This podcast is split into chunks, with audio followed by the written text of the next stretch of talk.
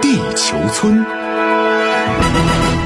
欢迎来到新闻地球村，我是小强。我们首先来关注美国与非洲峰会。当地时间十二月十三号到十五号，拜登政府将在华盛顿举办美国非洲领导人会议。这是继二零一四年八月奥巴马政府举办首次美国非洲峰会后，时隔八年，美国再次举办这一峰会。值得一提的是，美方早在今年七月就释放了美国非洲峰会即将召开的消息，并提出一系列目标。按照美国总统拜登此前的说法，峰会将讨论经济发展、和平与安全、新冠疫情、粮食安全、气候变化等各国面临的紧迫挑战，展现美国对非洲的持久承诺，凸显美非关系的重要性，并就共同关心的全球性议题加强合作。美国媒体还援引官方人士说法说。来自四十九个国家和非盟的所有五十个受邀代表团已确认参加。需要指出的是，从历史上看，美国与非洲不乏关系紧密期，尤其是上世纪六七十年代冷战时期，作为全球霸主之一的美国重视对非洲战略，在非洲拥有广泛影响力。但最近二三十年，非洲在美国战略棋局中的地位逐渐下降。到了二零零九年，随着首位非洲裔美国总统奥巴马上台，非洲期待他能对非洲外交上有所变革。但奥巴马第一任期并没有给非洲注入暖意，直到说奥巴马第二任期，为了平衡第三方快速上升的对非洲影响力，奥巴马才不得不做出姿态，出访非洲国家，并在华盛顿召开首届美国非洲峰会。而到了特朗普时代呢，美国对非洲外交啊被进一步边缘化。特朗普虽然制定了着眼大国竞争的新非洲战略，但在执行层面是大打折扣。而特朗普本人呢，更成为冷战后啊唯一没有正式出访非洲的总统，其对非洲国家“粪坑”这样的谩骂言语，也被西方舆论形容为外交灾难。而如何收拾残局呢，成为继任者拜登的重要任务之一。我们看到，在拜登上台以后，他重新调整了对非洲外交，回归到奥巴马时期的一些政策主张和做法。有分析指出，民主党此举不外乎有几点考量：第一，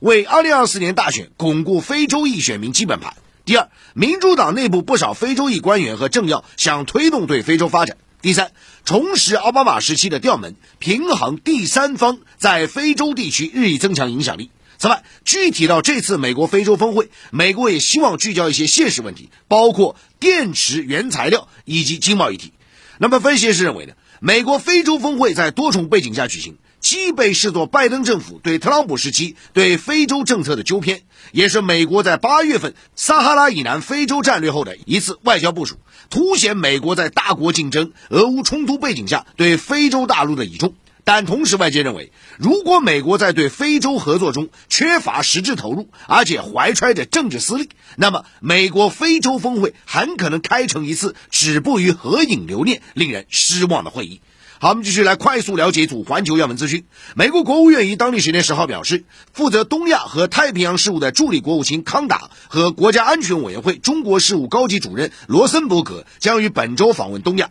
行程包括中国、韩国和日本。访问中国期间，除跟进中美元首上月在巴厘岛会晤成果外，美方代表团也将为国务卿布林肯明年初访问中国做准备。啊接着来看俄乌冲突方面，据参考消息援引俄罗斯卫星通讯社十一号报道，乌克兰国家安全和国防委员会秘书丹尼洛夫表示，如果俄罗斯进一步打击乌克兰，基辅已准备好攻击俄罗斯领土。另据法新社报道，俄总统普京日前表示，俄罗斯可能引入先发制人的打击，以解除敌人武装。不过，普京明确表示，这只是在考虑中。普京还指出，俄罗斯的巡航导弹和高超音速系统比美国的更现代化，甚至更有效。此前，普京还曾警告说，核战争的风险在增加，但俄罗斯不会首先打击。那除了俄乌双方表态备受关注之外，欧盟理事会十号就一揽子法案达成一致，同意向乌克兰提供一百八十亿欧元贷款。与此同时，德国总理舒尔茨当天强调，有必要就乌克兰问题继续和俄罗斯总统普京保持对话。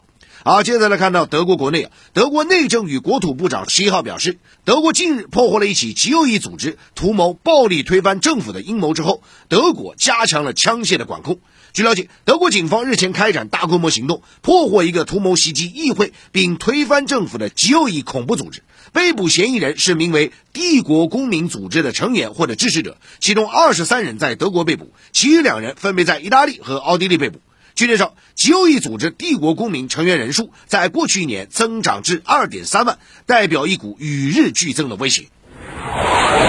好，接下来我们进入到环球扫描，来看一组社会热搜啊。先来看到美国的 NASA，也就是国家航空航天局，昨天表示，猎户座飞船在完成为期二十五天的绕月飞行任务之后啊，于美东时间十一号十二点三十九分降落。那么此次绕月飞行任务中呢，猎户座飞船到达月球约九十六公里以内啊。并到达距离地球约四十三点五万公里的太空最远点。那么据了解呢，猎户座飞船于十一月十六号由美国新一代登月火箭搭载并发射升空啊，以执行阿尔特密斯一号无人绕月飞行测试任务。那么此次绕月飞行的主要目的之一呢，就是测试猎户座飞船的隔热罩，为这个飞船二零二四年的首次载人绕月飞行计划以及二零二五年载人登月计划做准备啊。好，接着来看到，据《每日邮报》报道说呢，美国一名五十六岁男子霍利斯啊，被发现拥有超级血液啊，怎么回事呢？就这个血液呢，让他成为了世界上对新冠病毒最具免疫力的人之一啊。测试结果显示啊，这个男子的血液即使被稀释一万倍，仍然能够杀死百分之九十的新冠病毒。更神奇的是呢，这个男的这个体内啊，抗体不仅大量存在，而且其效力也不会随着时间延长而减弱，并且他还会对越来越强大的病毒变种免疫啊。科学家们还认为啊，它的超级免疫力甚至可以强大到抵抗 SARS。好，这时呢来重点来了环球商业财经啊。我们首先来关注一组环球商业财经资讯。环球时报今天援引日本共同社消息说，美国商务部长雷蒙多在当地时间九号与日本经济产业相举行电话会谈。雷蒙多直接要求日本配合美国政府阻挠第三方开发高端半导体的努力。共同社指出呢，这可能是两国部长间首次直接提出有关合作的要求。而接着来看，美国的贸易保护主义政策正引发越来越多盟友不满。据西班牙国家报网站报道，欧盟九个地中海国家，包括西班牙、法国、意大利、葡萄牙、希腊、克罗地亚、斯洛文尼亚、马耳他和塞浦路斯的领导人，近日在西班牙举行会议，要求欧盟委员会对美国政府的通胀削减法案作出共同回应。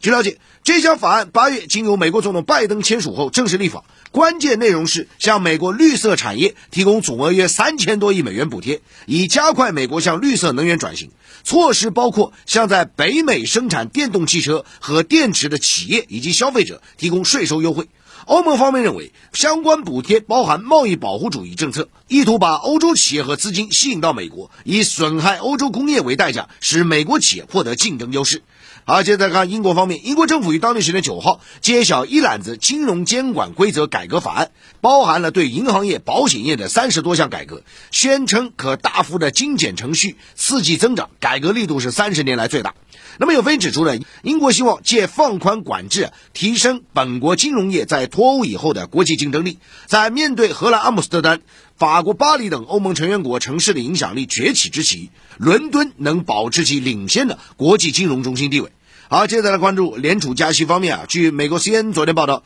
美联储预计将于十四号再次的加息啊，这次的加息幅度可能小于前四次，也就加息五十个基点，这个可能性是非常高。那么此前呢，美联储在今年六七九十一月分别是四次加息七十五个基点，就百分之零点七五啊。那么这一次呢，实际上如果加息五十个基点的话，也也不令人意外，因为之前呢，联储主席鲍威尔已经强调了说呢，实际上他也想避免啊整个的经济一个大幅度的一个衰退啊。那在十一月的加息，使得联邦基金利率目标区间啊上调至百分之三点七五到百分之四，创下二零零八年一月以来的最高水平。那么外界还有观点认为呢，联储最终的一个加息的目标可能会在百分之六的这样一个区间啊，到了这个之后可能会往下走，开始一个降息的幅度。